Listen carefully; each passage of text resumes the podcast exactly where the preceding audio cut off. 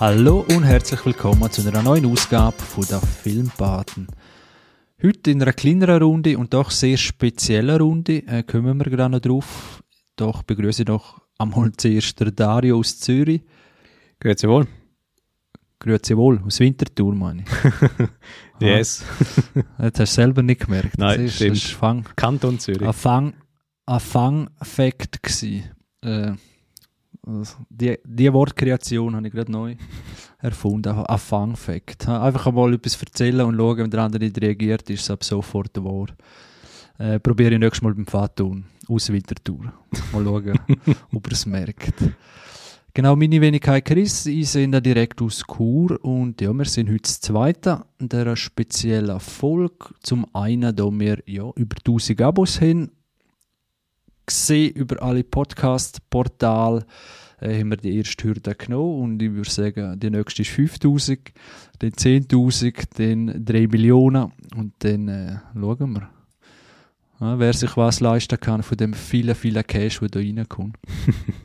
Vielleicht wird es auch bald etwas dem Lamborghini für den Vater und wir schauen. Äh, vielen Dank für alle, die uns hören. Dann tun uns doch weiterempfehlen, teilen, geben uns 5 Sterne auf Spotify und Apple Podcast und so weiter. Würden wir uns sehr darüber freuen, wenn wir unsere Reichweite noch ein bisschen können. Ja, noch ein bisschen mehr erweitern. Instagram könnt ihr uns folgen, Twitter, Facebook ebenfalls. Ich glaube, ich habe alles abgehockt. Äh, oder haben wir irgendeine Schleichwerbung noch? Nein, ich glaube sonst nicht. nicht. Gut.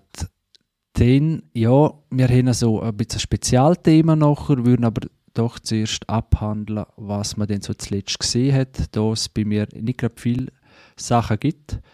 Dario, was hast denn du so zuletzt gesehen? Ich habe eine Empfehlung, die eigentlich im Internet rechte Runden gedreht hat, von einer Serie, wo glaube ich recht im Stillen gelauncht worden ist.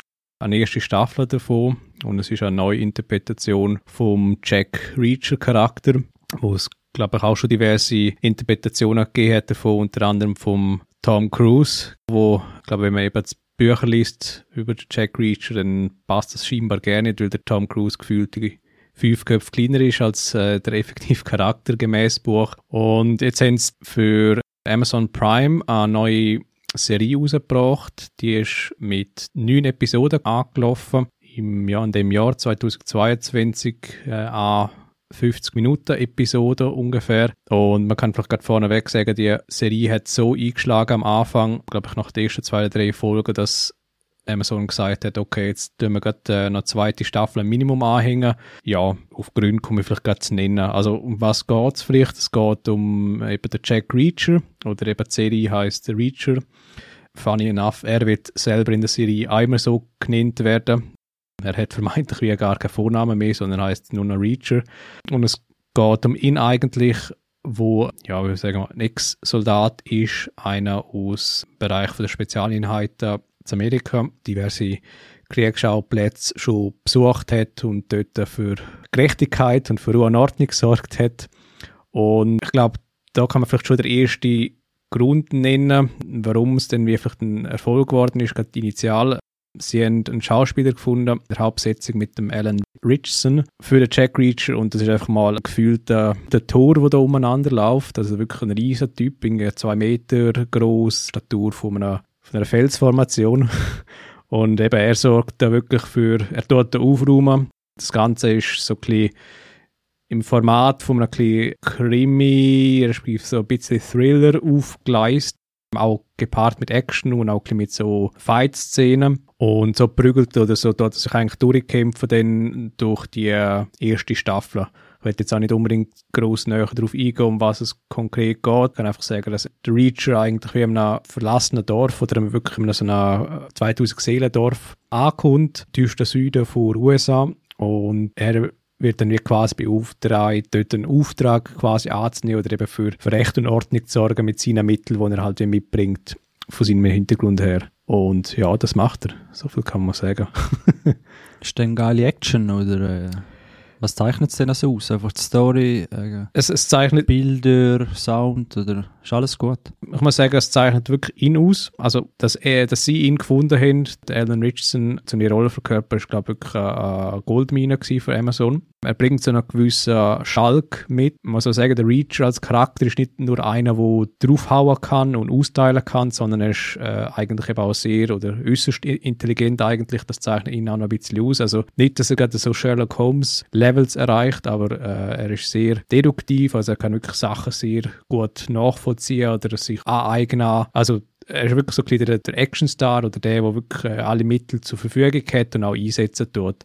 Und er ist halt so ein, äh, eine Einmal-Kampfmaschine. Und ich muss sagen, es ist auch sehr, wie soll ich sagen, sehr sympathisch gedreht oder nicht. Die Action ist zeitweise vielleicht ein bisschen überdreht. Es gibt dann auch gewisse Szenen innerhalb von Staffeln, die dann vielleicht ein bisschen overkilled sind. Aber größtenteils ist es eigentlich recht geerdet, seine, seine Skills. Und das macht es, glaube ich, auch ein bisschen aus. Und es ist auch sehr gut gefilmt, also hat auch gute Schauspielkollegen, die ihn unterstützen, auch recht interessante Charaktere, nicht unbedingt 0815.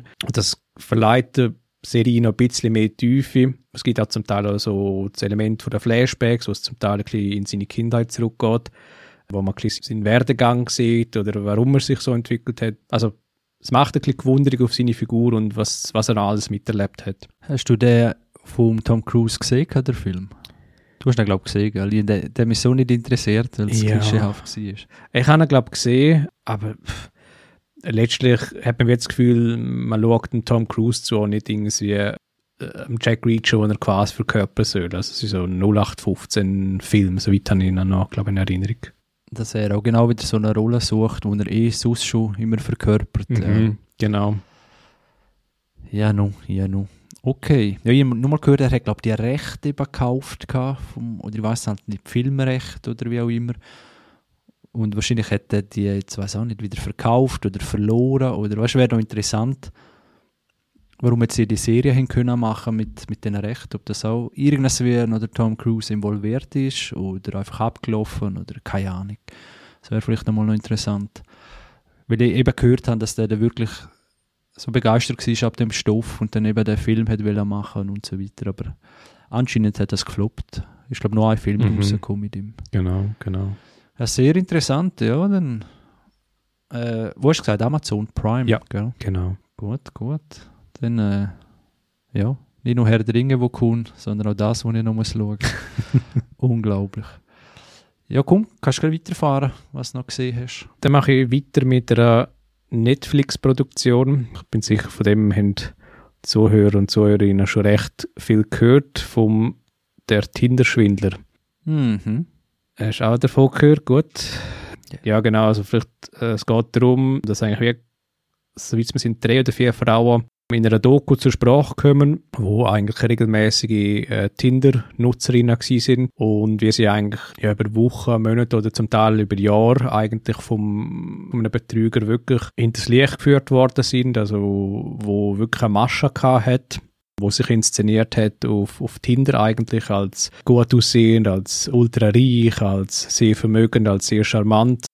Aber dann eigentlich den Frauen wie so ein Märchen erzählt hat oder auftischt hat und, und die Frau erzählt nicht, wie er da vorgegangen ist, was er eigentlich für eine Masche angewendet hat. Das ist eigentlich das Erschreckende in der Doku, dass man eigentlich sieht, was seine Masche war und wie er zum Teil die Frauen, die zu Wort kommen, äh, wie miteinander oder gegeneinander ausgespielt hat oder zum Teil fast ein bisschen querfinanziert hat, kann man sagen. Also da sind wirklich Personen und Menschen zu Schaden gekommen und das Ziel ist eigentlich von dieser Doku, dass wie der Schwindler oder der Betrüger, dass da wie ein Licht darauf gezeigt werden soll. Weil, ich glaube, die Schwierigkeit ist weiterhin oder ist schon gewesen, dass man ihn hat wenig können wirklich belangen oder ihm nachweisen, dass er wirklich das, das Unrecht begangen hat. Ja, die haben ihm das Geld ja ihm das Geld ja freiwillig gegeben, Genau, oder so. genau. Oder er hat es wie unter einem Vorwand hat es können orchestrieren unter ihren Namen, also ist er ein bisschen zu Geld gekommen. Ähm, sie haben wie so Kredit für ihn aufgenommen und er hat dann wieder das Geld verwendet und dann gleichzeitig äh, hat er dann eigentlich seine Reisen und sein Lebensstil quasi finanziert. Und stilistisch wird das Ganze halt, ist recht dramatisiert worden mit den Messages, mit den Bildern und auch mit den Sprachnachrichten, die eben von dem Tinder-Schwindler gekommen sind. Also wirklich sind Originalaufnahmen und Text und das, äh, da hast einfach eben, es ist ein erschreckend zu sehen, dass eben, wie die Masche aufgezogen worden ist, wie sie immer wieder funktioniert hat und wie dann wirklich Menschen zu Schaden gekommen sind. Und also die, die Frauen haben dann wirklich, äh, also wie sie es geschildert haben, ist sehr eindrücklich gewesen. Ich finde es einfach verrückt, oder er ist jetzt auch in den Medien, weil der ist schon immer noch auf Tinder. Genau, genau. Ich weiß nicht, ist er, weißt du, vielleicht eben etwas Gefängnis oder vielleicht, weil Urkundenfälschung ist, glaube ich, auch ein bisschen Mhm. dabei gewesen oder so Sachen haben wir, glaube ich, können belangen. Also ich habe, äh, ist- ist eben verrückt, was man weiß, obwohl man es Mhm. nicht gesehen hat, oder weil in den Medien oder ja, oder sonst wo haben wir es aufgeschnappt und dann habe ich gerade gedacht, ja, das ist jetzt wieder das Phänomen, ein bisschen Tiger King, äh, Tinder-Schwindler und auch so die ganzen, vielleicht True Crime-Geschichten, wo, wo so, gut, dort sind es ja, den, den krasse Fälle, eben Mörder und so weiter, aber wo irgendwie eine Faszination auslösen und die berühmt werden auf eine komische Art und Weise. Und ich kann mir vorstellen, dass jetzt da der Tinder-Schwindler äh, sich kaum retten kann von Angebot. Weil er ist berühmt. Ah, definitiv, ja, ja, definitiv. Und wie berühmt, oder? Netflix haut das weltweit überall zu oberst her, oder? Es wird geschaut ohne Ende. Darum mit diesen Hype, Hypes generieren, ja, ist mittlerweile, glaube für Netflix recht einfach. Einfach überall zu vorderst her. Und ja, es wird ganz eine komische so Geschichte, ganz ein komischer Geschmack hat das Ganze. Eben mit all diesen fragwürdigen Promis, die da generiert werden. Weil das ist ja wie klar gewesen, dass Netflix da einen neuen fragwürdigen Star produziert. Oder weißt du, was ich meine? Das, das, das ist schon, eben, man kann ihn nicht recht belangen und so. Nein, im Gegenteil, äh, der kann sich jetzt wahrscheinlich das Leben leisten, das er dort immer gefaked hat. Weil der wird eingeladen in, in Talkshows, in Zeug und Sachen, Interviews äh, und generiert Geld durch das, Mhm. oder? Sehe ich das falsch? Ja, die Frage ist halt immer so ein bisschen, wie nachhaltig das Verhindern ist. Oder natürlich hat er in Anführungszeichen wie Fame oder Berühmtheit in dem Moment und er hat das Profil vielleicht. Aber eben, wenn er sich weiterhin auf Tinder bewegt, dann könnte das Game, wo er vielleicht schon über Jahre aufgezogen hat und es gibt so ein bisschen Anzeichen in, in der Doku, dass es wirklich seit Jahren eigentlich gemacht hat, dann könnte es wirklich über kurz oder lang nicht funktionieren. Ja, die Frage ist, was will er, oder? Aber es wird immer genug geben, Mhm. wo, wo das Anzeichen empfinden, oder? Und eben wie halt, einfach weil er berühmt ist, oder? Schon mit den Verbrechern und so, wo man sich auch nicht kann vorstellen kann, wo da Briefe ins Gefängnis kriegen und Frauenbesuch und, und, und. Und, und so Ver Verbrechen hat er ja gar nicht gemacht, also in der, der Heftigkeit, oder? Und, und ist sogar noch frei im Fuß. Eben beim Ding zum Beispiel Tiger King, der ist ja im Gefängnis, oder? Der kann von seinem Raum nicht recht profitieren und, und verzweifelt fast, oder? Und er da kann jetzt machen, was er will mit dieser Berühmtheit. Ich will einfach sagen, dass Netflix und die Plattformen also ja, sich vielleicht nicht bewusst sind, wie die das aufziehen, oder? Und von denen wird es jetzt noch viele geben, kann ich mir vorstellen, denen so Geschichten oder Lebensläufe, die sehr fragwürdig sind. Ich habe letztens also letztens, das ist ein bisschen länger her, äh, ich muss das wirklich nochmal einmal nachliefern, äh, ob das vom, äh, vom ZDF war oder äh, es gibt dort so, ah, sagen wir schnell, Strong, äh, nicht Strong F, nein, nicht Strong F, gibt es so eine äh, Doku-Reihe auf YouTube. Äh, sagt er auch nichts. Nein, das hat man gar nicht. Den lässt mir jetzt recht auflaufen. Es gibt Nein, eine so Doku-Reihe, Doku-Reihe. Ja, weißt du, Doku-Reihe, so YouTube-Sender, die Mhm. vom Funk gezahlt sind, von den deutschen Rundfunkgebühren. Und die machen noch gute Dokumentationen, nicht gerade Arte-Level, aber so ja, investigative Sachen. Äh, und eins war, wo sie auf die Schliche gekommen sind, so ein Produzent, ein angeblicher Star-Produzent, der da mal mit einem grossen Produzenten zusammen geschafft hat. Äh, wie jetzt zum Beispiel Timbaland oder was weiß ich, also ein riesiges Kaliber. Und einer, der sagt, er hätte mit dem Zimmer geschafft und so weiter. Ist jetzt nicht der Timbaland gewesen, sondern irgendein anderer. Aber auf jeden Fall hat er auch so geschwindelt, oder? Gesagt, er da riesige Produktionen und so weiter und hat da verschiedene, auch aus der Schweiz, Frauen hinter das Licht geführt, Äh, die haben immer gemeint, sie werden jetzt entdeckt, werden da ja, halt so ein bisschen klassisch zu Castings eingeladen. Und, ja, und immer so im Hotelzimmer, wo dann sogar die selber haben müssen zahlen weil er dann immer einen Ausritt parat hat, oder? Und ja, was weiß ich, die Aufnahmestudios haben wir auch in den Hotelzimmer aufgebaut und so weiter.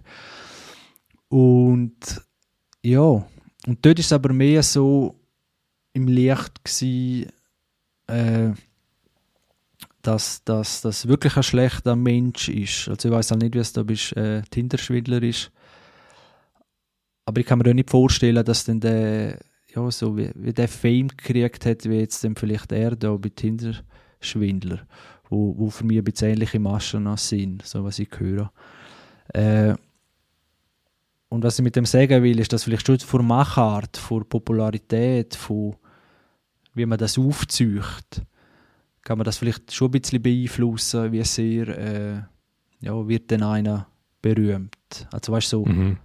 anziehend oder abschreckend berühmt, so für gewisse. Das ist jetzt ein bisschen eine wirre ja, Aussage. Ich will einfach sagen, dass die so wirklich ja, aus dem Boden sprießen, da, also die komischen Berühmtheiten. Und das ein bisschen ja, in der Verantwortung sein von den Streaming-Anbietern, was es da eigentlich genau ja, wem es da so eine Plattform liefern, oder? Aber die will natürlich einfach irgendeine Geschichte, die zeugt und, und Klicks und Abos. Oder? Also man muss vielleicht noch sagen, der Tinder-Schwindler ist eigentlich ein Beitrag gewesen, initial, ich glaube in Norwegen, wo eben die Frauen eigentlich dann wieder Kontakt gesucht haben zu Reportern und die haben dann eben den Artikel rausgebracht, der Tinder-Schwindler. Und die haben dann halt dort wie so ein Recherchearbeit oder Detektivarbeit verrichtet und eben sie haben dann eigentlich wie das Publik gemacht und die Netflix-Doku ist ein weiterer Versuch, das noch mehr publik zu machen. Das ist eigentlich die Intention davon.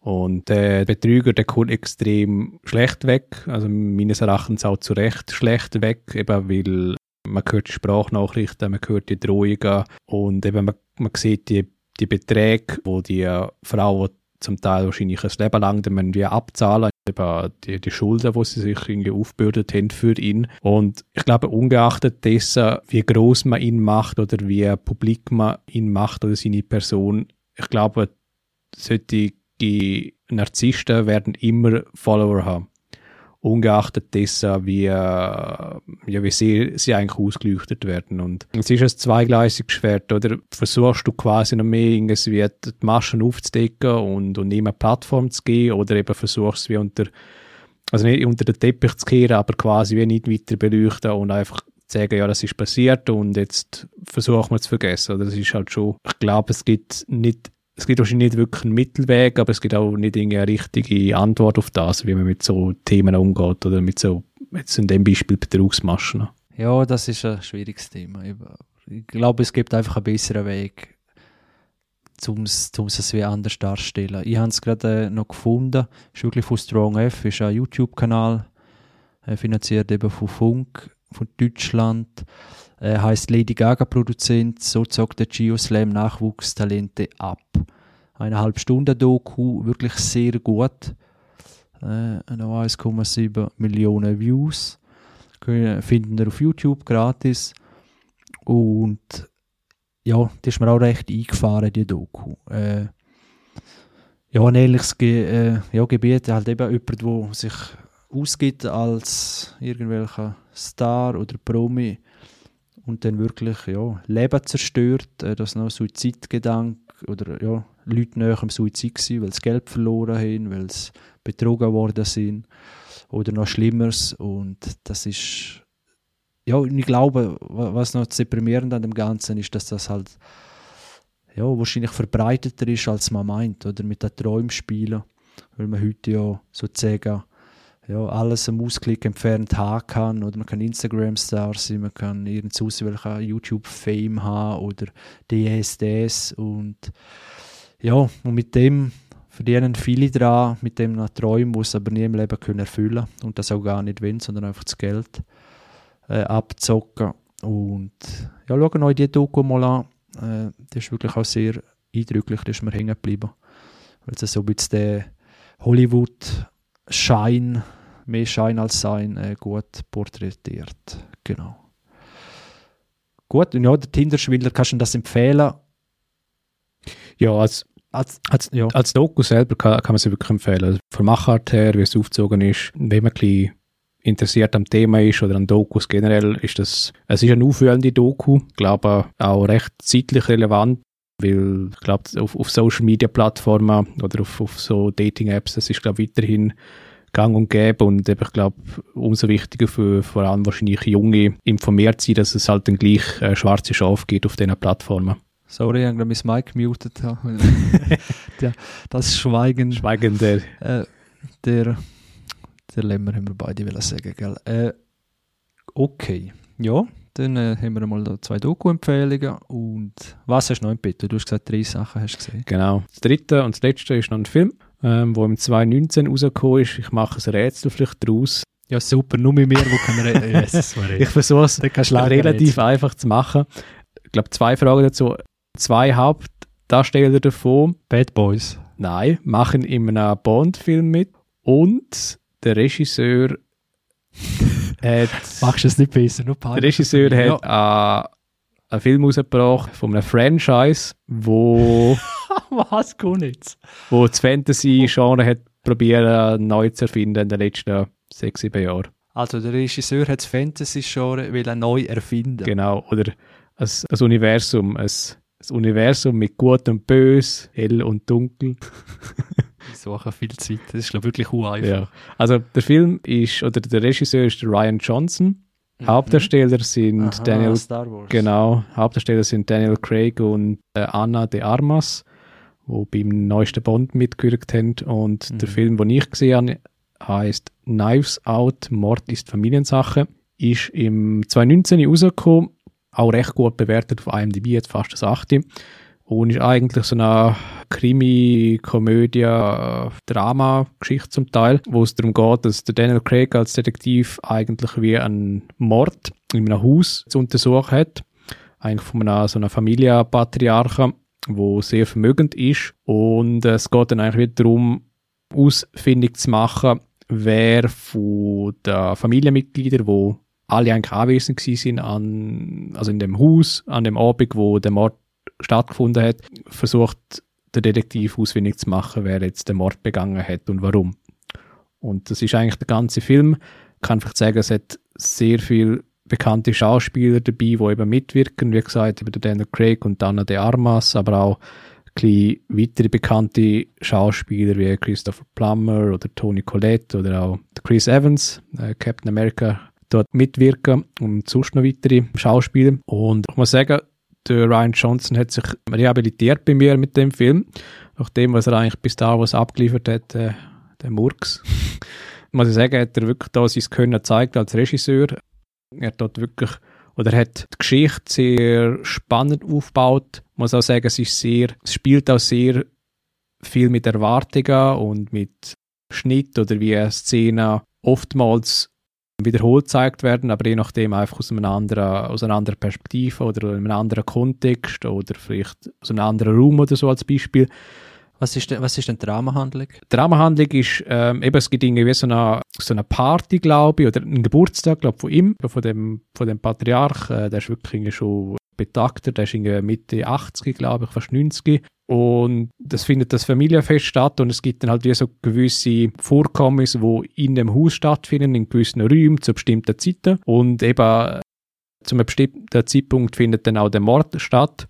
Und der Film tut eigentlich wie primär durch Detektiv begleiten, wie er eigentlich zum Fall kommt, zu einem Mordfall und wie er versucht eigentlich einen, sich einen Reim daraus zu machen. Und es gibt dann so gewisse Stilmittel wie so Interviews, wo auch in einem in typischen Interview-Setting daherkommen, also irgendwie, wo irgendwie verdächtigt wird, also auf einem Stuhl sitzt und dann ist er der, der Detektiv, der halt dort Fragen stellt und probiert, die Person auf das Glatteis zu führen oder ähm, sich einen Reim daraus zu machen. Und äh, es ist immer so mit einem gewissen Witz, versucht Daniel Craig sich dem Fall anzunähern oder der Lösung vom Fall. Und er, er spielt das auch sehr gut. Man muss vielleicht sagen, er dort nicht irgendwie einen Brit verkörpert, sondern er verkörpert, glaube ich, jemanden aus dem Süden von Amerika. Also er hat entsprechend einen Südstaaten-Akzent, also ich habe es auf Englisch gesehen.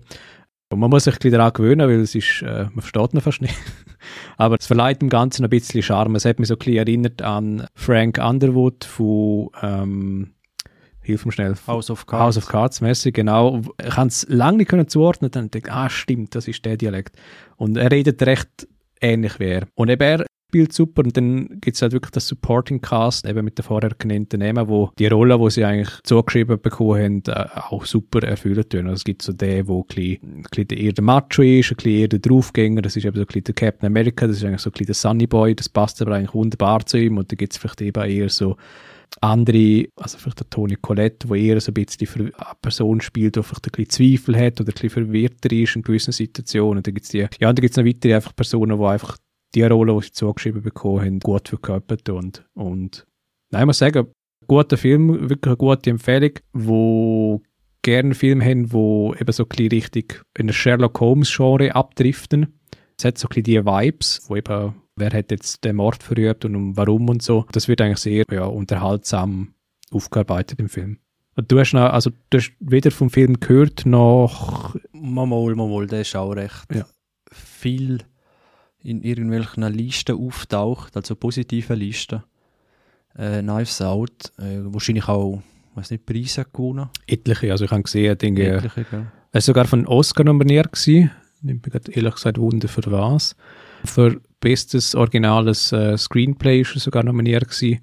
Auch bei allen anderen, also bei etlichen Awards ist er nominiert gewesen. Also man muss sagen, wirklich das Editing ist sehr stark gewesen. Also vor allem die Aufschlüsselung ist sehr spannend gewesen. Gibt es ja wirklich die ein oder andere Überraschung. Also allein wegen dem kann man es schon sehr gut schauen. Wer hätte das gedacht? Wer hätte das gedacht? Ihn einmal noch loben wirst nach den Star Wars Filmen. Zumal er die Regie wie auch das Drehbuch geschrieben hat. Also er, hat, er hätte es drauf, aber vielleicht ist halt ein bisschen die Frage, wer äh, als Produzent hinten dran steht.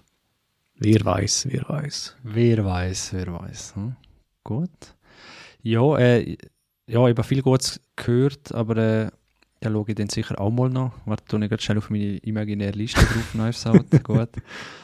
Äh, ja, ich habe Disenchantment, ich weiß nicht, wie man das genau ausspricht, da der Nachfolger, äh, Nachfolger Zeichentrickserie von Futurama, äh, Simpson, von Matt Groening, Groening, äh, wie man auch immer ausspricht. Äh, ja, dort sind neue, neue Folgen rausgekommen und auf Netflix, aber äh, catcht mich nicht mehr so. Es ist wirklich ein bisschen, ja, ein bisschen ein komischer Humor, nicht ganz vergleichbar mit Simpson und Futurama.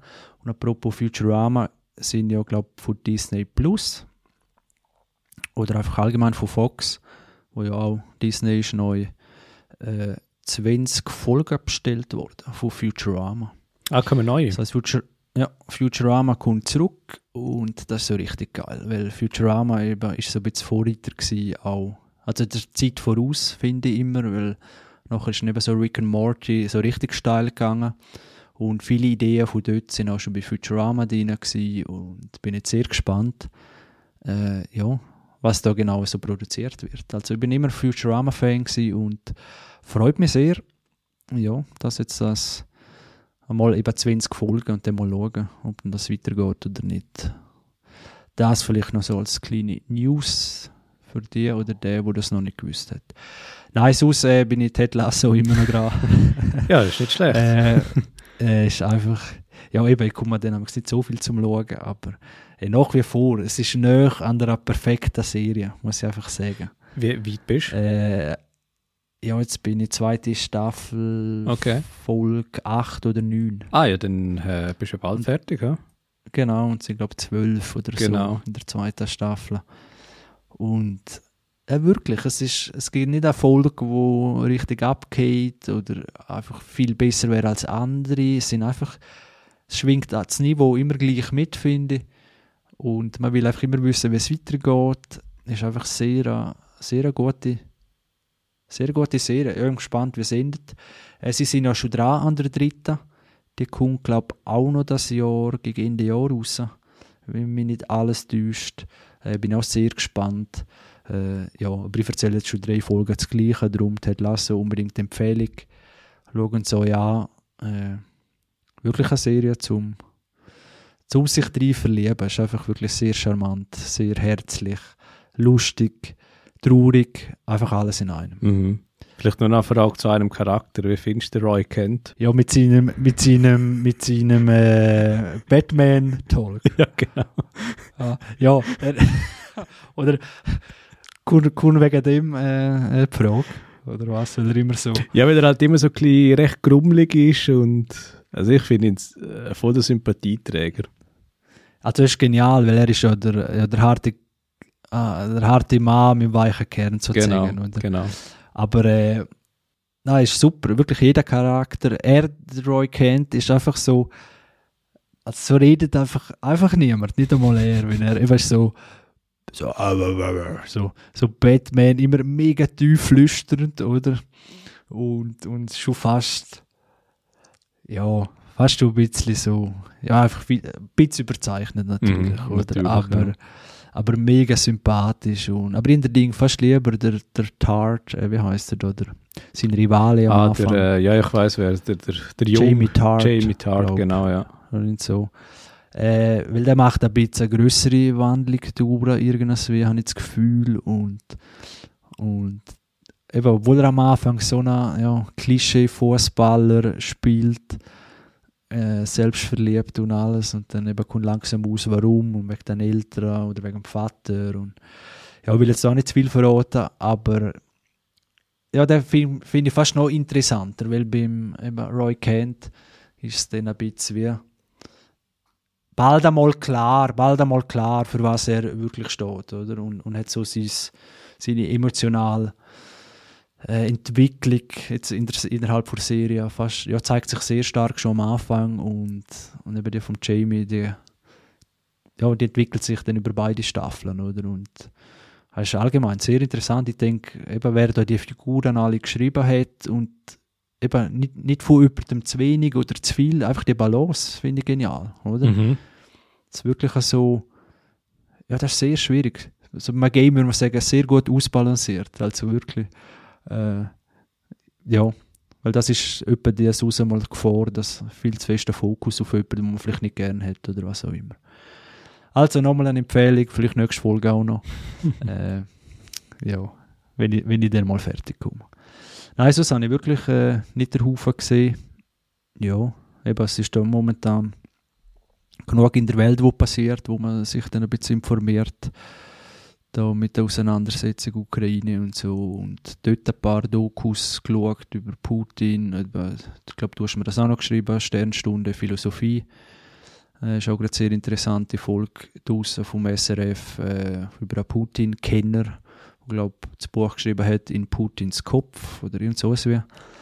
Ein französischer Philosoph. Und auch das ist sehr interessant gewesen, um mal ja, ein bisschen die Hintergründe von dem ganzen Konflikt, wo momentan ja, die Welt äh, ja, der Atem stocken lässt. Äh, also, ja, al- also dort rundherum, um den Kosmos habe ich mich recht intensiv informiert, weil einfach momentan auch überall ja, darüber geredet wird, sei das irgendeine Landssendung, ein Podcast oder eben so auf YouTube und auf allen öffentlichen Sendern ist das jetzt natürlich das Thema. Und ja, bin dort auch ein bisschen eingesogen worden. Darum gar nicht so viel können schauen momentan. Obwohl es jetzt eigentlich die richtige Zeit wäre, um auch wieder ein bisschen ja, Realitätsflucht zwischen denen. Für das sind die Filmtipps, die wir euch geben, ja perfekt. Äh, hast du noch irgendwas, Dario? Nein, nicht mehr vom Last Watched. Dann würde ich sagen, gehen wir zum Thema. Und zwar haben wir schon länger auf der Liste Schauspieler oder Schauspielerinnen, die zuerst castet worden sind oder eigentlich für eine, für eine Rolle, sagen wir jetzt mal Hauptrolle vorgesehen worden sind und dann vielleicht abgesagt haben, Terminkollisionen oder einfach nicht wählen. Und nachher ist der Film ja, mit jemand anderem ein riesen Erfolg geworden. Und da gibt es ganz, ganz ja, verrückte Geschichten, wo man denkt, was, der oder die in dieser Rolle, das kann man sich auch gar nicht vorstellen. Und dann ist natürlich immer auch ein bisschen die Frage, die mitschwingt, ja, wäre es denn auch erfolgreich gewesen mit dem oder der in dieser Hauptrolle? Und da wollen wir jetzt mal schauen, was es so für, ja, für Castingentscheidungen gegeben hat und wer sich vielleicht recht ja, in den Arsch gelüpft, um eine gewisse Rolle nicht angenommen haben und vielleicht dann auf ein anderes Pferd gesetzt haben, wie es halt so ist im Leben. und ja, vielleicht dann einen Flop gehabt hat, vielleicht ein paar, ein paar sogar Karriereende, für ein paar ist seine Karriere stark gewesen, je nachdem. Und ja, das ist interessant, weil eben bei Film lässt sich das einfacher messen nachher am Erfolg. Oder? Wir haben ja das alle im Leben, der Job oder dort, die Entscheidung. Und bei uns ist es die dann ein bisschen schwierig, um, um das gerade so, ist jetzt das erfolgreich oder nicht. Oder? Und bei Film, Casting-Entscheidungen ist das je nachdem ein bisschen einfacher und darum macht es sicher Spaß, das mal anzuschauen. Absolut. Äh, wir haben auch verschiedene Listen im Internet ein bisschen rausgesucht. Wir haben keine Garantie für absolute Richtigkeit. Äh, die Recherchezeit haben wir nicht gehabt. Äh, Dario, wird du schon mal einer, zwei nennen, die vielleicht auch schon bekannt sind oder nicht? Kannst du? Yes. Ja, ich sage, wir starten mit den 80er Jahren, und zwar im Jahr 1982 wo es um einen Film geht, wo einen Roman als Basis hat, der Roman ist 1972 rausgekommen, hat das Thema gehabt um einen ja, dramatisierten Vietnam-Kriegsveteran namens John Rambo. Und ja, für die Rolle, wo dann letztlich der Sylvester Stallone eingeheimst hat und dann wirklich in alle Ewigkeiten für sich beanspruchen oder beanspruchen wird und tut in diversen Filmen, hat zu Beginn völlig andere Kandidaten gehabt. Also das äh, ist querbeet gegangen. Also da hat man wirklich äh, gefühlt, ist man durch Hollywood durchgegangen, hat beim Steve McQueen angeklopft, auch beim Al Pacino oder beim John Travolta was sehr äh, interessant ja, gewesen wäre zum sehen. Aber letztlich hat man dann sogar noch jemand anders in Erwägung gezogen, nämlich der Dustin Hoffman, wo, wo man wirklich nicht denkt oder sich vorstellen kann, dass er letztlich in der Rolle sich wiedergefunden hätte und hat dann auch die, den Vorschlag oder die, die, die Zusage für Rambo nicht gegeben. Dann gesagt, der Film, der drohe ihm zu blutig zu werden. Ich glaube, da hat er irgendwie in Kristallkugel geschaut und hat dann etwas äh, Richtiges entdeckt. Also, ich glaube, ganz ehrlich, der Dustin Hoffman hätte man nicht können vorstellen. Man muss vielleicht aber auch sagen, zu dieser Zeit ist, glaube er hat er auch, glaube ich, ein bisschen ein anderes Image gehabt als heute. Ich glaube, heute ist er eher für Filme bekannt, die ein bisschen emotionaler sind, die ein bisschen auch eher richtig Drama gehen. Und, aber er ist natürlich nie irgendwie für Action oder für so wirkliche Kriegstraumata oder so hat er, glaube ich, nie gestanden. Ich glaube, die anderen Schauspieler, eben vielleicht ein Al Pacino, hätte ich vielleicht irgendwo noch gesehen. Wäre wahrscheinlich einfach urstraub geworden.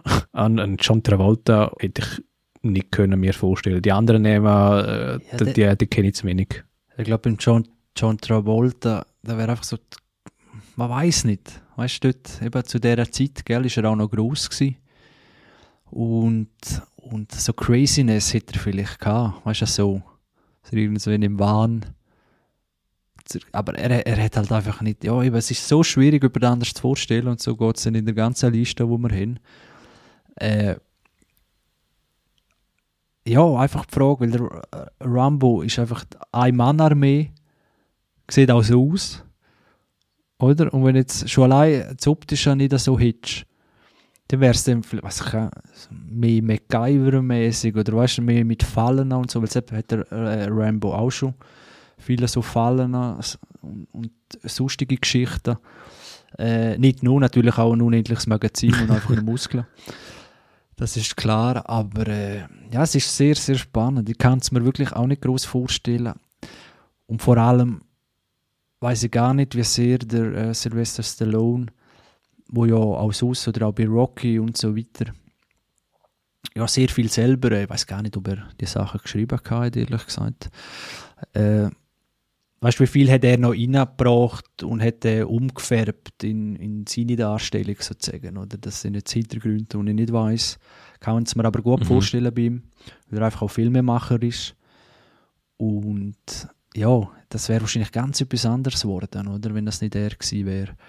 Äh, ja, ob das erfolgt, es ist sehr schwierig. Aber normal jetzt bei anderen Sachen, wo wir dann sagen oder noch aufzählen, glaube ich, könnte man sagen, das ist einfach so vom Konzept neu gewesen oder, oder äh, innovativ oder kreativ, was auch immer, dass es fast ein bisschen äh, Matrix, kommen wir dann vielleicht noch drauf zum Beispiel, wo ich denke, gut, da hat so ein paar krasse Sachen drin gehabt, die man noch nicht gesehen hat, dann ist der Schauspieler fast ein bisschen mhm. zweitrangiger.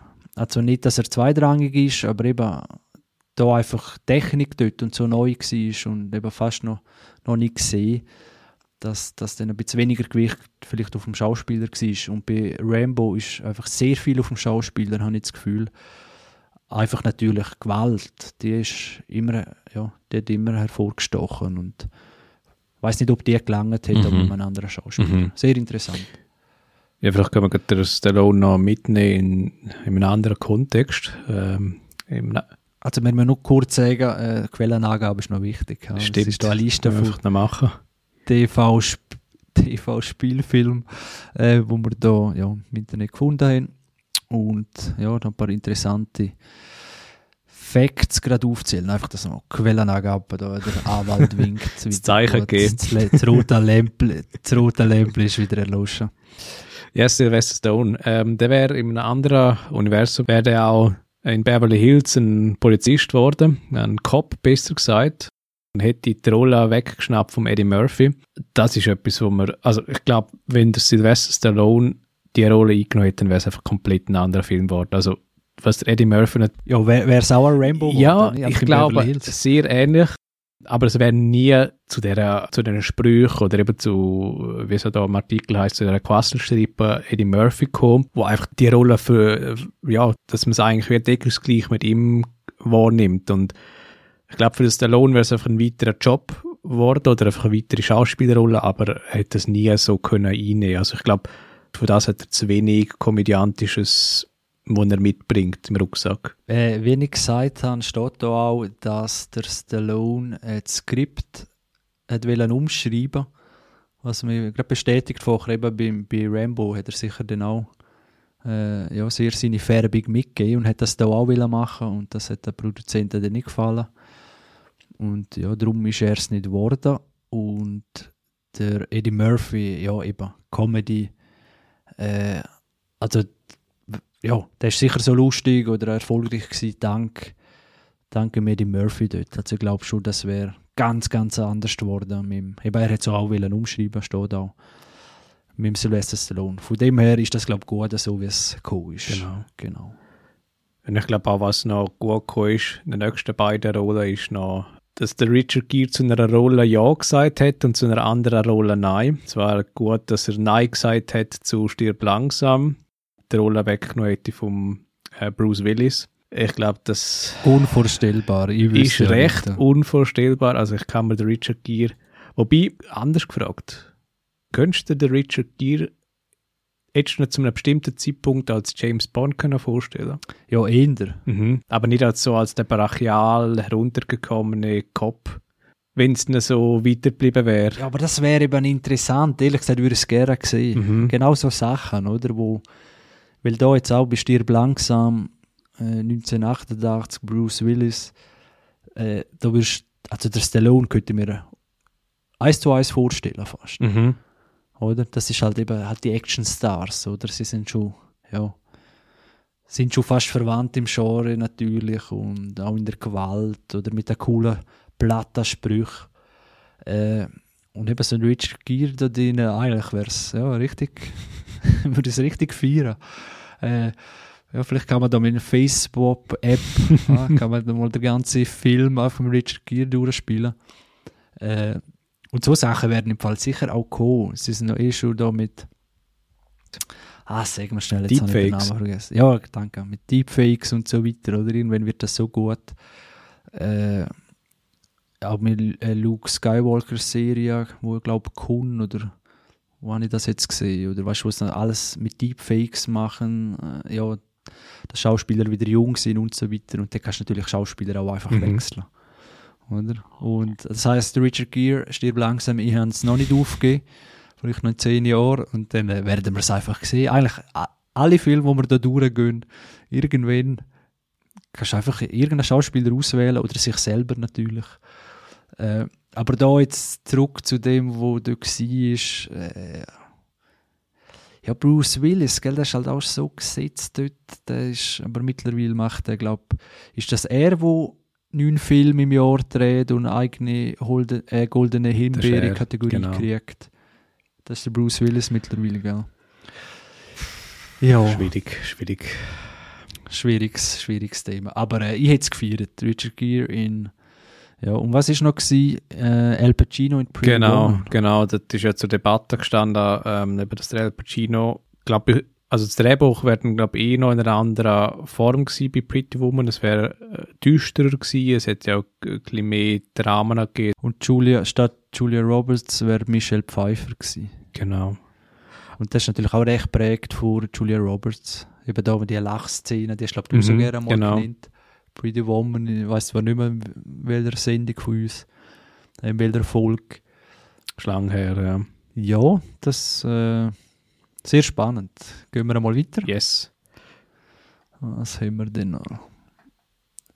Ja, der ist auch gut. Bill Murray in Star Wars 1977. Ja, Also wäre 1 zu 1 So statt- wie bei Ghostbusters gewesen, wahrscheinlich, wahrscheinlich genau der. also für die Rolle vom Han Solo. Genau, genau. an. Äh, genau. Hätte Ja. können passen, weil er hat ja schon auch den Schalk, den er mitbringt, oder Bill Murray. Und der Harrison Ford ja eigentlich auch. Hätte, hätte können passen vielleicht. Ja, es wäre also es wär sicher nicht gescheitert, sage ich Mhm. so.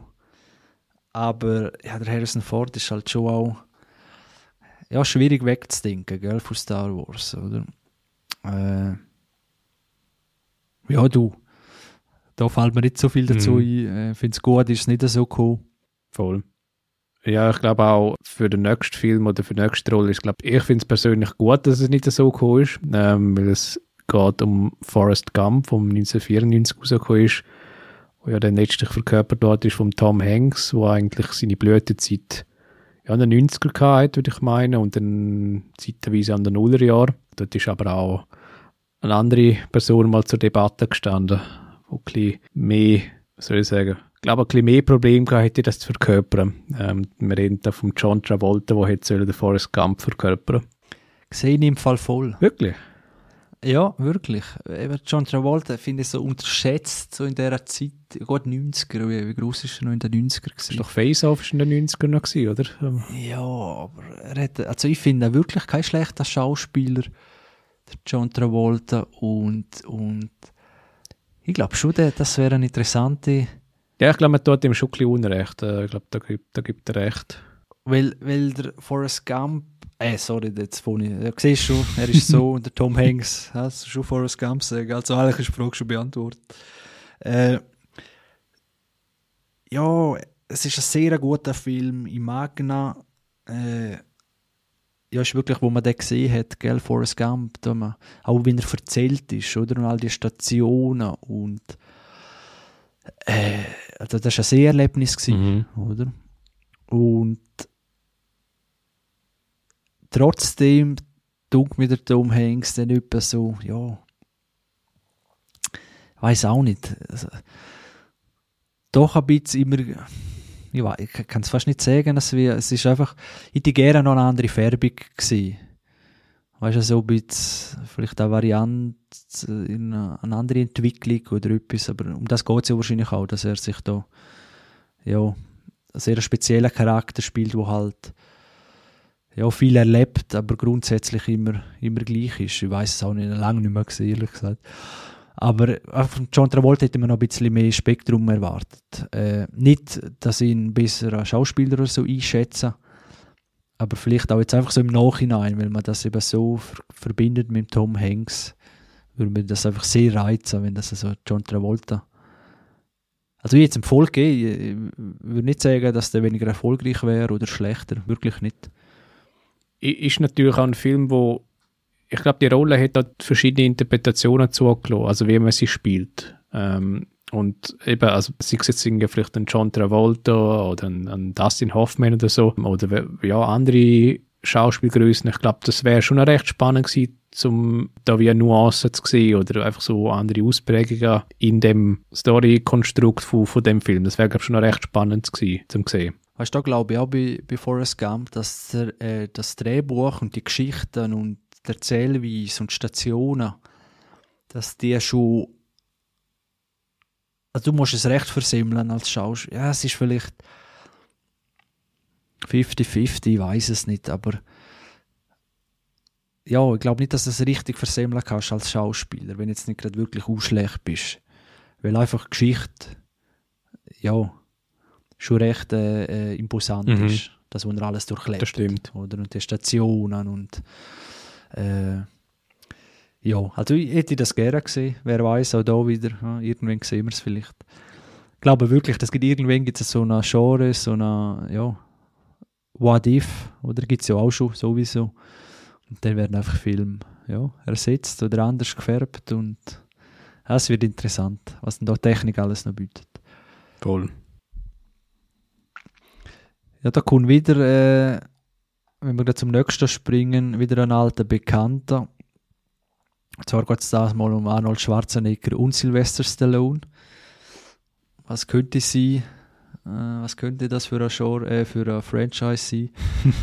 wo da, ja, wo beide im Gespräch sind. Und zwar, ja, Terminator 1984. Ist zum einen da, lese ich da eben äh, der Sylvester Stallone auch mal im Gespräch gewesen als Terminator.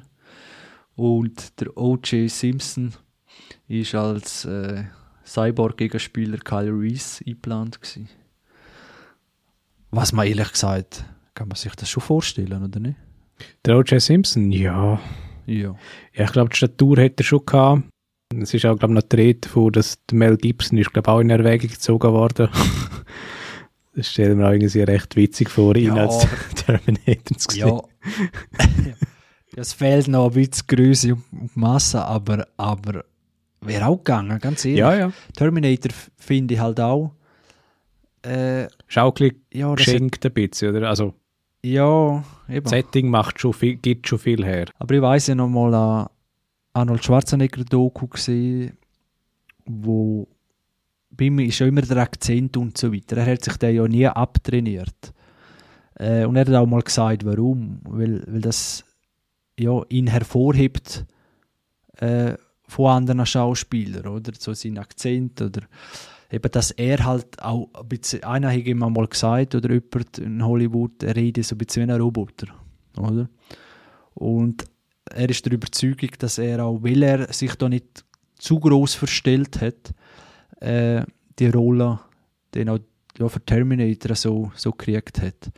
Äh, also nicht nur, er ist natürlich dann auch ja, die Statur und so weiter, oder? Aber so ein bisschen das, das roboterhafte Reden oder ja, wenn man das auch nennen mag, das auch geholfen hat. Also viele Faktoren, wo ihm dann da die Rolle gegeben, gegeben hat. Äh, als, überhaupt Arnold Schwarzenegger sehr interessante Person, muss ich sagen, wenn du die Dokus schaust von früher und äh, ja, all die, die Bodybuilder-Dokus, ist das äh, sehr interessant, wie, wie er das dort umgerissen hat für sich in Hollywood. Und darum ja, hat sich das einfach so müssen ergeben bei Terminator. Aber ganz ehrlich, die anderen, Sylvester Stallone sowieso, da, da siehst du voll äh, in dieser Rolle einmal ein. Absolut, ja. Und eben, wer denn da der Cyborg-Gegenspieler war, ja, ich glaube, eben, ist ein bisschen geschenkt, aber vielleicht auch nicht auch un unrecht. Genau. Dann kommt ein ganz interessanter 1980, Genau. und zwar The Shining. Yes, ähm, Und- hast du den unterdessen schon gesehen, der Film? Nein. Nein, das, ah, er, er, hebt, er hebt wieder auf die Wunde drauf. Nein, noch nicht Ja. gesehen. Aber ich glaube, ich würde ihn jetzt gerne mal in dieser Rolle gerade zuerst sehen. Mhm. Genau. Also es ist ja die Rede davon, dass eigentlich der Robin Williams zur Debatte gestanden ist, dass er die Rolle hat sollen erhalten ähm, vor dem Jack Nicholson, was ihn letztlich erhalten hat. Wäre sehr spannend gewesen zum sehen, weil der Jack Nicholson hat einen Alkoholiker, einen gewalttätigen Alkoholiker verkörpert im Film, wo zu ja, Gewaltausbrüchen neigt und eben hat sehr ikonische Szenen beigeliefert. Ich glaube, ich hätte es ihm zutraut, dem Robin Williams, weil er, muss ja sagen, er hat ja gleich so ein Film gehabt, wo er ein bisschen creepy unterwegs ist oder auch ein bisschen andere Seiten gezeigt hat, nebst der komödiantischen Seite. Er hat doch, glaube ich, bei, wo er doch irgendwie so ein Fotogeschäft der, der Betreiber ist, Uiuiui, ui, da kann dir nicht helfen. Oh, Oh, jetzt okay, jetzt habe ich gehofft, dass du mir helfen kannst. Aber er hat auf jeden Fall hat er mal bei einem Thriller mitgewirkt. Ich bin bei Good Will Hunting oder so, wenn er Psychiater spielt. Dort ist er auch sehr gut. Mhm. Also man sieht, dass er eigentlich Schutzpotenzial hat, andere Seiten zu zeigen. Also da sehe ich auch, wäre absolut gegangen. Mhm. Äh, vielleicht sogar noch besser. Äh, eben, ich habe ihn jetzt nicht gesehen, aber ich weiß, was der Robin Williams kann und können hat. Und äh, der hätte das sicher, äh, sicher nicht schlechter gemacht. Bin überzeugt. Ja, beim nächsten bin ich aber sehr, ja, das, also das wäre auch sehr speziell gewesen. Und zwar sind wir da 2003 beim Lieblingsfilm vom Faton. Äh, Grüß gehen raus. Äh, und zwar Fluch der Karibik. Das ist ja wirklich sein Lieblingsfilm. Das sagt er mir immer wieder, auch privat schickt er mir an, an Nachrichten. Ist der Äh, Klingelton, von oder? Flucht, ja, von seiner Flucht der Karibik Bettwäsche und einem Poster und ich glaube sogar so eine Johnny Depp-Statue neben dem Bett. Also ist wirklich als Kleiderständer der grösste Fan. Auf alle Fälle, ja, ist das glaube ich nicht immer der Jack, äh, der Jack Sparrow, ich sage auch schon der Johnny Depp gsi, wo da im Gespräch war, sondern der Jim Carrey. Äh, ja, also das, was sind da deine, deine Gedanken dazu? Also ich sehe gerade das Bild vom Jack Sparrow und es ist schräg, wenn man es so aus dem Blickwinkel ein bisschen betrachtet, dann hat schon, also mit uns Johnny Depp und Jim Carrey haben so gewisse weitestgehende Ähnlichkeiten. Aber ich glaube, es wäre ganz ein anderer Jack Sparrow geworden. Ich glaube, es wäre einer geworden, der weniger auf Gestik gegangen wäre, sondern mehr auf Mimik mit dem Jim Carrey. Und eigentlich hat äh, Johnny Depp ja eigentlich den Jack Sparrow zu seiner Figur gemacht. Ist, ist nachher eigentlich fast auch geworden, oder ist zeitweise, glaube ich, auch geworden. Und er ist dann eigentlich nicht mehr aus dieser Rolle rausgekommen. Gut wie auch nicht im Schlechten. Also ich, ich glaube, es wäre völlig etwas anderes geworden mit dem Jim Carrey. Ich glaube, es wäre auch der Fokus wäre weniger auf dem Film gewesen, sondern mehr auf den Jim Carrey. Dann würde jetzt heißen Jim Carrey in Flucht der Karibik statt Flucht der Karibik mit Johnny Depp. Also weißt du, wie ich meine? Ich weiss, wie du meinst und bin ähnlicher Meinung, weil es wäre, wenn Jim Carrey draufsteht und eben etwas von Disney und so weiter, dann ja, beim Johnny Depp haben wir nicht gewusst, was erwartet einem oder bei dem Fluch der Karibik, oder? Und so bei, bei Jim Carrey hätte ich schon gewusst, aha, es wird lustig, es ist eine Piratenkomödie oder so, obwohl Jim Carrey auch andere Filme hat, aber er ist halt ja, für sein komödiantisches Talent bekannt. Äh, und dann wäre die Erwartungshaltung schon ganz anders gewesen, oder? Und ich weiß noch, bei Fluch der Karibik, äh, ja, wo ich den, weiß nicht, habe ich das, in, den sogar im Mehrzimmer gesehen, weiß ich gar nicht mehr, im Kino. Und das ist einfach überraschend lustig gewesen. Mhm. So mit der Situationskomik, mit Sprüchen. Und beim Jim Carrey hätte man das schon ein bisschen erwartet und ehrlich gesagt mit Johnny Depp nicht wirklich so. Und, und das ist hat auch zu dem positiven Beitrag, so der, ein bisschen, eben überraschend gut, habe ich ihn gefunden.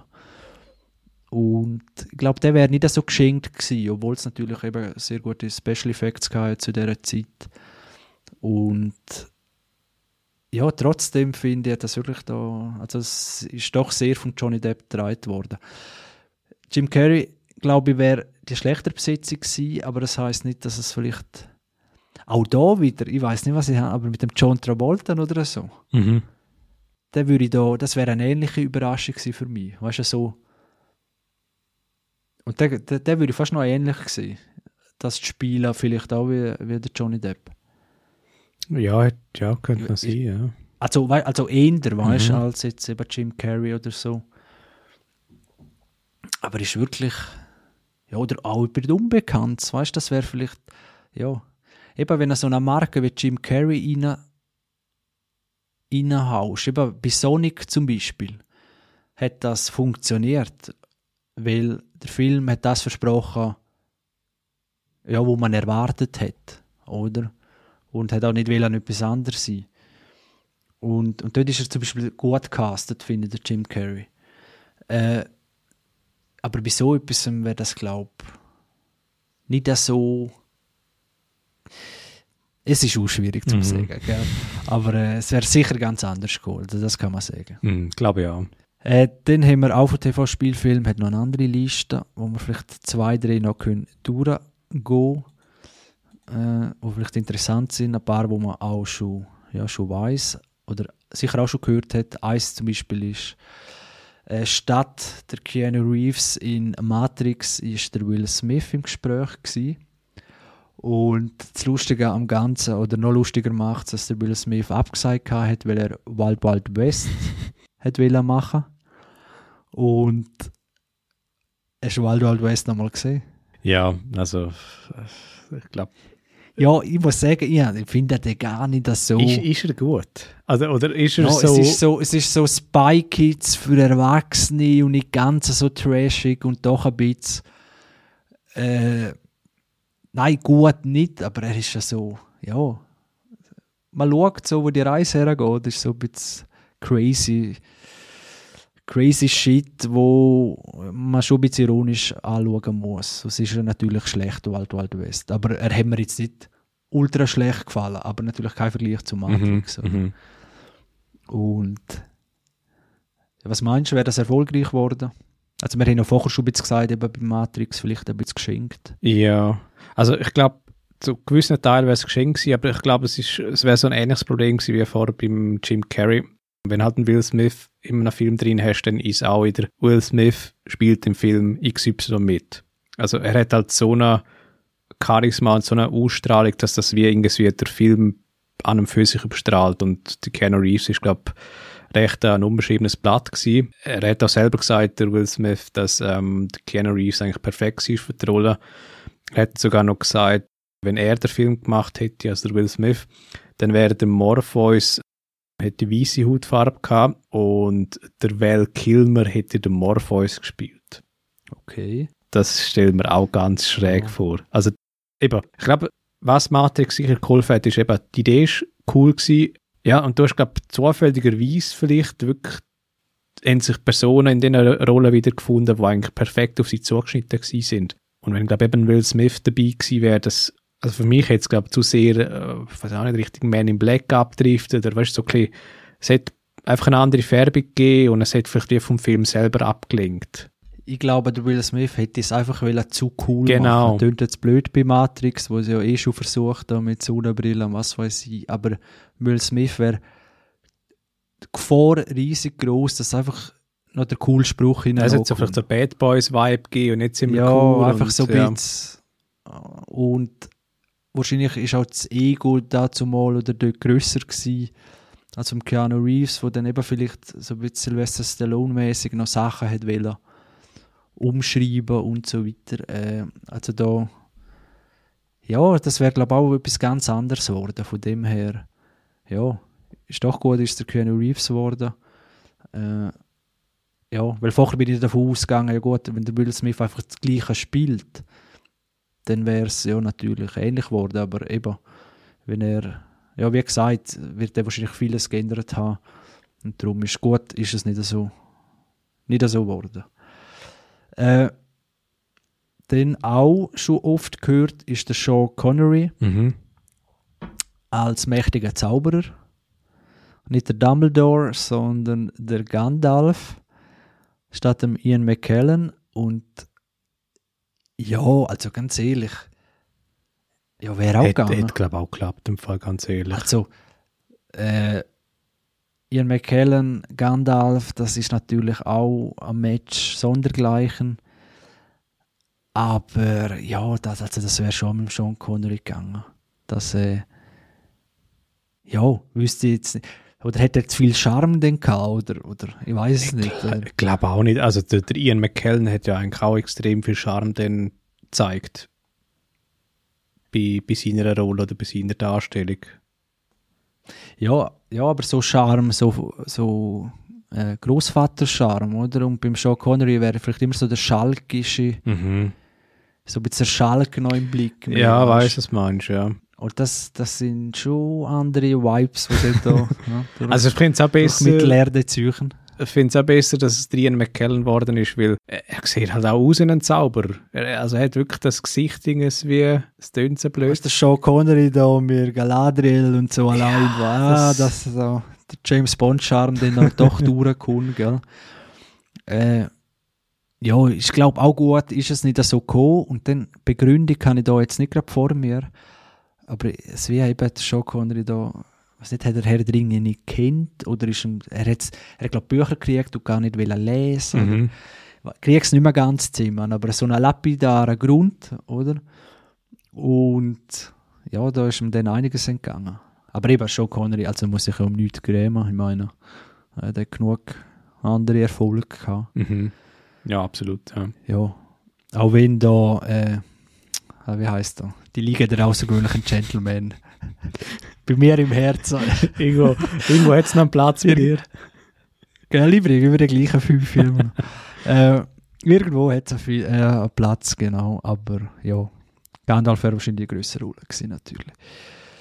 Den, was wir noch? Auch bekannter, der Tom Selleck in Indiana Jones statt der Harrison Ford.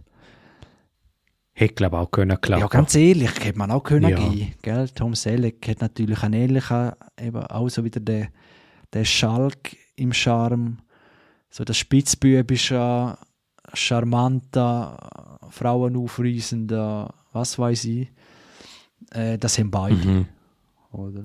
Es ist eigentlich schon, dem schon spannend, dass es so gleiche Rollen gegeben hat oder so Schauspieltypen, die eigentlich recht, ich glaube, die sind recht austauschbar. Das tönt so blöd, aber ich glaube, es gibt wirklich so Harrison Ford, Tom Selleck und so. Ich glaube, die könnte man gut können austauschen miteinander. Ein Ding gefällt mir auch noch ein, vorher zu Matrix. Mhm. Äh, Trinity, wie heißt so, äh? Carrie Ann Moss. Also ganz ehrlich, die habe ich immer nicht gut castet gefunden. Ah, wirklich? bei Matrix. Okay. Ja. Ich finde, die haben keine Chemie. Keanu Reeves und sie. Äh, Das ist mir immer als wie ein Dorn, als wie, äh, dass die sich. Also da hätte jede lieber gesehen als sie. Und nicht, weil ich etwas gegen sie habe oder so. Einfach die Chemie. Also, mich dunkt es eher, kann der Keanu Reeves eine Liebesszene spielen? Oder ge- generell hat er den Range vom, vom Schauspieler? Ich, ich zweifle es ehrlich gesagt immer ein bisschen. Ja, an. aber bei ihr eben auch. Ja, ja, bei beiden, oder? Ich glaube, das das sie- hilft sie nicht, ist oder? Eben das gleiche schauspielerische, weißt du, so. Mhm. Ja, und dann sind beide so schlecht im emotionalen. Aber ich habe es ihr Ja, eher Schauspiel. noch abgenommen, das Emotionale. Und immer, also, mich dunkt es, immer hat man eher so das Kämpferische abgenommen, das, das Emotionale im Kampf dort, wo er am Schluss mit dem Agent Smith am Kämpfen ist und jetzt geht es um alles. Und dort hat man schon gefühlt, hey, jetzt, jetzt ist er parat. Aber also Liebesszene, also Keanu Reeves, eben, also sieht auch im neuesten Matrix, ja, also Oscar, Schauspiel, Hauptdarstellerleistung wird er wahrscheinlich in, ja, geht anders und ich, ich prophezeie, wird er wahrscheinlich nicht also einheimsen. Die, jetzt die Worte werden mich noch da verfolgen wahrscheinlich. Nein, aber ich, ich glaube wahrscheinlich nicht. Zwölf Oscars gekriegt. Zwölf als auf Mal. Ja. Aufeinander. Aber ich, ich sehe den Punkt, mit, also ich finde auch die Liebes, der Liebespart, die Liebesgeschichte finde ich auch der schwächste Part im, Mat, in, in generell im Matrix-Genre. Ja, das funkt nicht zwischen denen. Das ist Ja, nicht. das, mit uns, das macht es auch nicht aus bei Matrix. Matrix macht Action aus, die Musik, Szene, whatever, aber nicht das. Das ist jetzt einfach nicht der Film ja, für aber eben das. mit anderen, Schauspiel mit anderen Schauspielern. Wenn jetzt zum Beispiel der Leonardo DiCaprio und Kate Winslet, Neo und Trinity. hm? Äh, ich habe dann einfach gerade auf der Liste noch Titanic ohne Leonardo DiCaprio und Kate Winslet. Und zwar Johnny Depp, Christian Bale, Matthew McConaughey. Äh, ja, das waren alle im Gespräch für die Rolle von Jack. Mhm. Und Kate Winslet wäre eigentlich, also Kate Winslet, äh, wie heißt sie im Rose. Kate äh, Rose, Rose. genau, äh, wäre Gwyneth Paltrow vorgesehen gewesen. Und da ist auch die Frage, gell? Leonardo DiCaprio ist natürlich schon eng verbunden mit, äh, ich glaube noch mehr als Kate Winslet bei, bei Titanic. Absolut. Und man muss vielleicht da sagen, sie beide sind dort extrem jung gewesen damals. Der, der Leo hat dort eine völlig andere Ausstrahlung gehabt, als er jung war.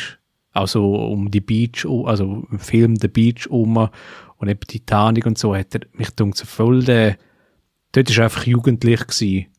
Und irgendwie, ich weiß nicht, wenn der Punkt war, hat er der DiCaprio den Switch herbekommen, dass man ihn wie als ernstzunehmender Erwachsener wahrnimmt. Aber mich, mich dunkt, es hat nicht irgendwie so etwas dazwischen gegeben. Er hat das vielleicht so bei Shutter Island so ein bisschen angefangen, wo er so ein bisschen, Ein bisschen äh, erwachsen. ja, so gewirkt hat, so erwachsener gewirkt hat. Ah, Also mein, meinst du rein optisch oder Schauspiel? Nein, rein optisch, menschlich, wenn er sich gibt und so, weil eben der, der darum dunkt es mir bei Titanic passt der, der junge DiCaprio sehr gut rein. Als erwachsener DiCaprio hätte jetzt aber nicht gesehen bei Titanic. Ja, ja, ja, gut, das ist schwierig, wenn natürlich den Revenant nimmst und den auf Titanic tust. Das wäre noch ein Crossover. ja, Ein Bär um mal laufen lassen. Ja, oder, oder als Ross. ah, als Ross und lässt ihn nicht rein. Ja, dann äh, in dieser kalten Nacht. Ah. äh, das wäre wirklich ein Crossover. Etwas für Rick und Morty. Äh, oder Futurama. Ja, das ist gerade eine schwierige Vorstellung. Das ist interessant, was du dir da für Fragen stellst. äh, ja, so, was die wach behalten in der Nacht. Das ist wirklich sehr interessant. Äh, ja, auch da denke ich, es wären doch, es wäre gegangen mit anderen, weil einfach der Film, Mhm. James Cameron und, und was er da inszeniert hat mit, mit den Special Effects und das ist so gewaltig gewesen. Also da muss schon ein Schauspieler den auch recht, äh, ja, Ein Nilpa sein, dass das irgendwie ein abklatsch, Nilpa ja. halb schon, dass es da wirklich Und- den noch, Und wer, wer wäre vorgesehen gewesen? Und also welcher davon, wo auch noch in der Wege gezogen wäre, hättest du vielleicht noch am ehesten gesehen? Also Johnny Depp, jung, weil wie alt wäre der dort gewesen? Johnny Depp, würde ich auch Ein gesehen. Jung hätten auch gesehen, ja. Ja. Christian Bale, Hm, Ei, nicht. ja, der eigentlich schon, aber er hat irgendwas an sich, wo so das zu unbekümmerte ist immer ein bisschen aufgesetzt bei ihm. Christian Mhm. Bale. Weißt du, so. Und das Gleiche beim, beim McConaughey. Ja, Conaughey- hätte ich auch. Äh, ja. Weißt du, so. Ihn hätte jetzt auch nicht gesehen, glaube ich. bei ihnen merkt man die Schauspieler so, also nicht, dass jetzt Johnny Depp, der ist überhaupt nicht gesehen, nicht als besserer Schauspieler, aber so in dieser Rolle, so der Leichtigkeit, die Jungspund, ja, sieht man bei den anderen zwei so mehr Schauspiel dahinter als wir. Und darum, der Johnny Depp hätte ich noch gesehen, jung. Ja, Mhm. Gwyneth Paltrow, boah, Hm, ja, pff, sch- Schwierig, ja. habe ich keine, keine rechte Meinung da. Wo. Aber äh, ja, du, ist auch gut, ist das so gewesen vom DiCaprio. Äh, wer haben wir noch? Wenn wir weitergehen, das ist eine interessante Geschichte. Und zwar, wer meinst du als Iron Man der Tony Stark statt der Robert Downey Jr., wer, wer da im Gespräch gewesen? Oder ist im Gespräch gewesen? Weiß es nicht. Er ist auch schon vorgekommen heute. Das Hoffman. ja, im Zweifel immer er. Nein, äh, ist ja, in seinem nächsten Film hat man gemeint, er ging, oder vielleicht ist es immer noch geplant oder bereits gemacht, dreht im Weltall. Tom Cruise. Mhm. Oh wow. Ja. Aber er hat abgelehnt, weil er zu viel Angebot gehabt hat für sonstige Filme. Und Tom Cruise als Iron Man. Boah, stell dir vor, Ja. Tom Cruise wäre im Marvel-Universum aufgegangen. Also Aufgabe. Also, weißt du, mit all diesen Filmen, bei Avengers hat er mitgespielt. Stell dir das mal vor, was der für eine Plattform. Also, er hat jetzt schon eine riesige Plattform, aber. Einfach noch bei den Jüngeren natürlich, weil Marvel hat natürlich gesehen. Ja, bei den Jüngeren natürlich, ja. Also ganz, äh, weil der erste Iron Man, der hat ja das wirklich ein bisschen gestartet. Oder nicht nur ein bisschen, das ist ja wirklich so. Und finde immer noch einen guten Film. Habe ihn zwar lange nicht mehr gesehen, aber ich weiß noch, der erste Iron Man ist einer der besseren Marvel-Filme in meinem Verständnis. Und dort hat der, der Robert Downey Jr. schon einen grossen Anteil Mhm. äh, dass der so, so erfolgreich war. Und beim ja, Tom Cruise ist vorher bisschen wie Jim Carrey bei Fluch der Karibik. Das ist einfach schon so eine Marke, oder?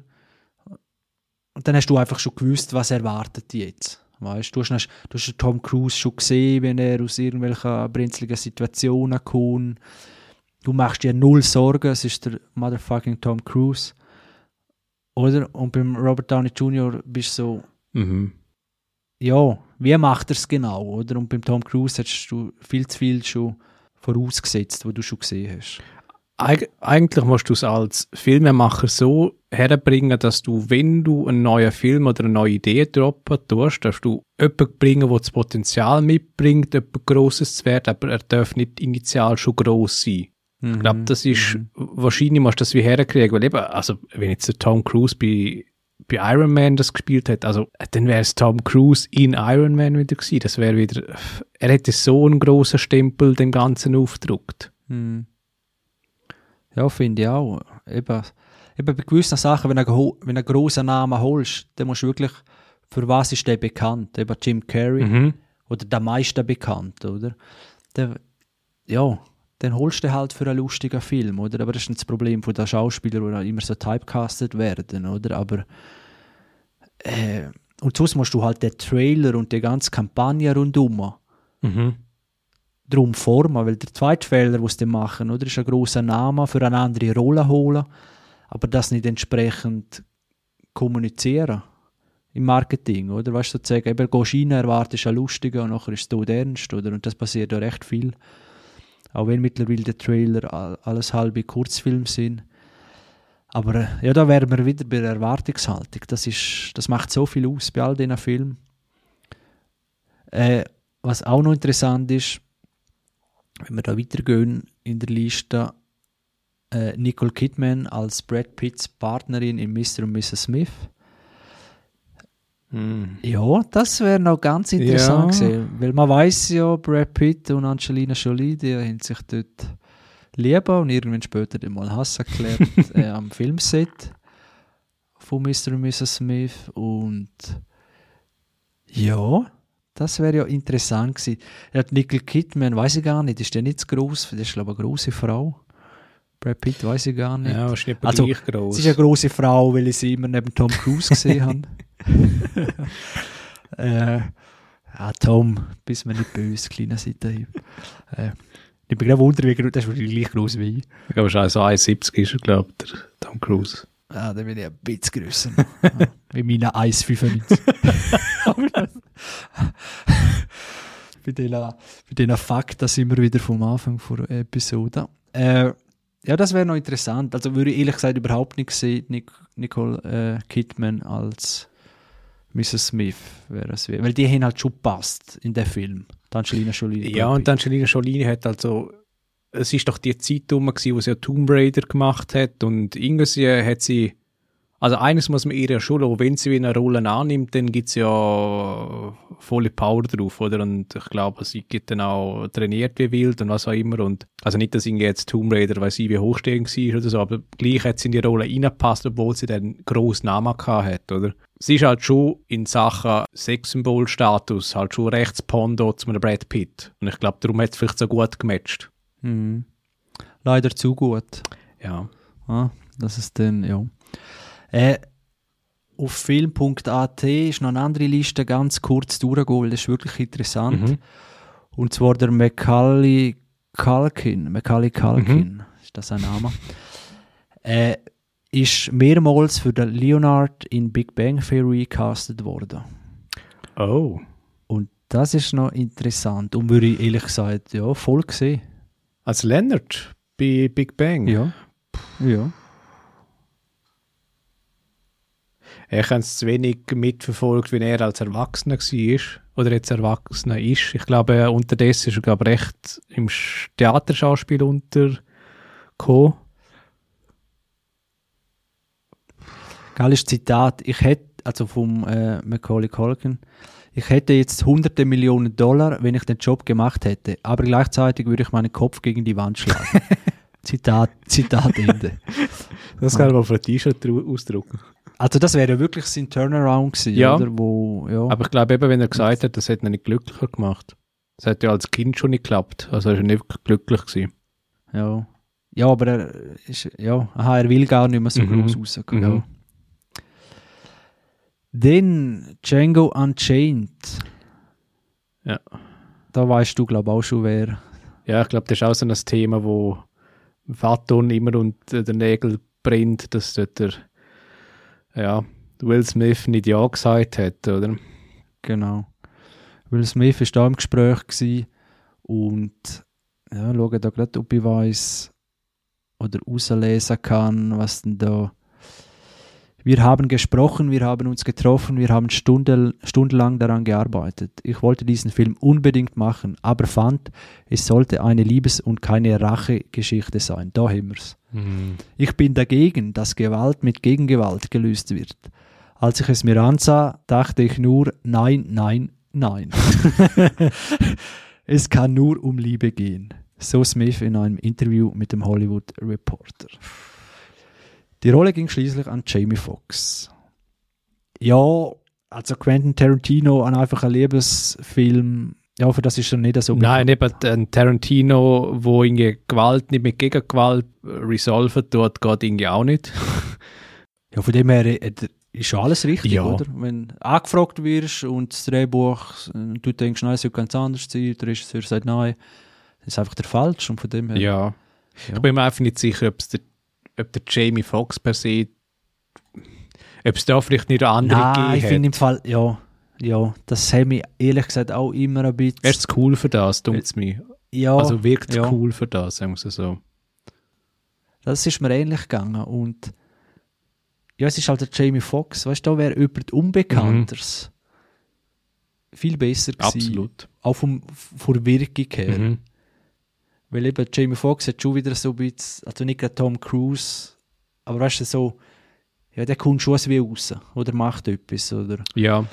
äh, ja, halt einfach ein bisschen zu grosser Name, Mhm. finde ich auch. Obwohl er es gut gemacht hat, äh, keine Frage. Aber ja, ja, also am besten laden wir einfach uns mal ein, äh, um da das Casting übernehmen. wir spielen einfach jede Rolle selber. Wir nehmen auch Gage Kann ich schon sagen. Ja, ja, vor allem nehmen wir Gage an. Ob wir dann kommen, ist es ja, sei dahingestellt. Äh, ja, das ist doch interessant. Also ich hätte gerade niemand mehr, wenn du noch irgendetwas weißt. Nein, also ich hätte auch gerade genommen. nicht. Nein, also wir haben ein paar Namen genannt. Genau. Ja, es werden sicher noch in den nächsten Folgen oder allgemein, wenn wir über Filme reden, immer wieder mal ja, so Casting-Entscheidungen sicher ans Licht kommen, wo man vielleicht nicht denkt hat. Vielleicht wissen ihr auch irgendwelche Schauspieler, Schauspielerinnen, wo große Rollen abgelehnt haben. Oder allgemein irgendwelche Geschichten, die ganz anders gekommen sind. Das gibt es wahrscheinlich bei, bei fast jedem Film. Äh, gibt ja da auch so eine Netflix-Doku, jetzt weiß ich natürlich wieder nicht mehr, wie die heißt, wo so Film aus den 90er beleuchtet, eben Jurassic Park und was weiß ich alles, Matrix, weiß ich nicht, ob jetzt der auch dabei ist, äh, wo so Making-of ein bisschen zeigt. Und auch dort sind immer so wie ganz, ganz viele Entscheidungen, also eben personelle oder Zeitentscheidungen, Budgetentscheidungen, wo einen Film so sehr formen, dass man sich gar nicht kann vorstellen, wie wäre es gewesen, wenn das vielleicht wie ursprünglich geplant oder es wäre wär ein ganz anderer Film, Film gewesen. Äh, ganz krass zum auch über Herr der Ringe 3, das ist ja äh, da mein Lieblingsfilm. Äh, Rückkehr des Königs, wie sehr der zusammengeflickt ist, der Film. Das haben wir im Nachhinein ja nicht abgewertet, aber wenn, weil der, der hat für mich so rund dunkt. Weißt du, mit dem Schluss Mhm. und so weiter. Und wenn du da Making-ofs schaust äh, und, und Entscheidungen, oder eben, dass auch die ersten Filme hin noch müssen abwarten, wie erfolgreich überhaupt, obwohl sie alles fast zeitgleich gedreht haben, aber so viel haben sie müssen nachdrehen. Vom dritten Film ist so viel nachgedreht worden, weil dann eben noch mehr Budget auf das Mal rum war und, und dass es äh, ja, Flickwerk ist übertrieben, aber das ist überhaupt nicht so aus dem August gekommen, weißt du, Ja. Ich, Und ich glaube, die, äh, die äh, Filmreihe, ähm, also warum die funktioniert hat und warum der Hobbit nicht geklappt hat, ist, glaube ich, weil einfach ähm, die Leidenschaft und der Wille zum, zum einen runden äh, Abschluss bringen, ist bei der ersten Reihe bei Herr der Ringe da gewesen und bei Hobbit sind die Leute einfach ausbringen. Zudem äh, die Produzenten und äh, eben Geldgeber natürlich riesen Druck gemacht haben, äh, das Ganze natürlich ausgeschlachtet haben ohne Ende. Und ja, bei der ersten Filmreihe hat man die Leute insofern noch machen lassen, dass sie einfach ihre Passion noch können angehen Also auf, die, auf das Thema schaue ich mich jetzt gar nicht mehr ein im Vergleich zum Hobbit. Da, da hast du jetzt ein gefährliches, ein gefährlicher Schwing noch genug gegen Schluss. Äh, aber bin natürlich genau deiner Meinung. Genau. Ja, dann sage ich, hören wir auf. Oder schlagen vor, wenn du nichts mehr hast zum Anmerken. Äh, ja, bedanken wir uns vielmals für das Zuhören. Eben folgen uns auf Facebook, Twitter und vor allem Instagram. Und ja, bleiben gesund, gehen ins Kino, schauen die Serie und bis bald. Ciao miteinander. Ciao zusammen.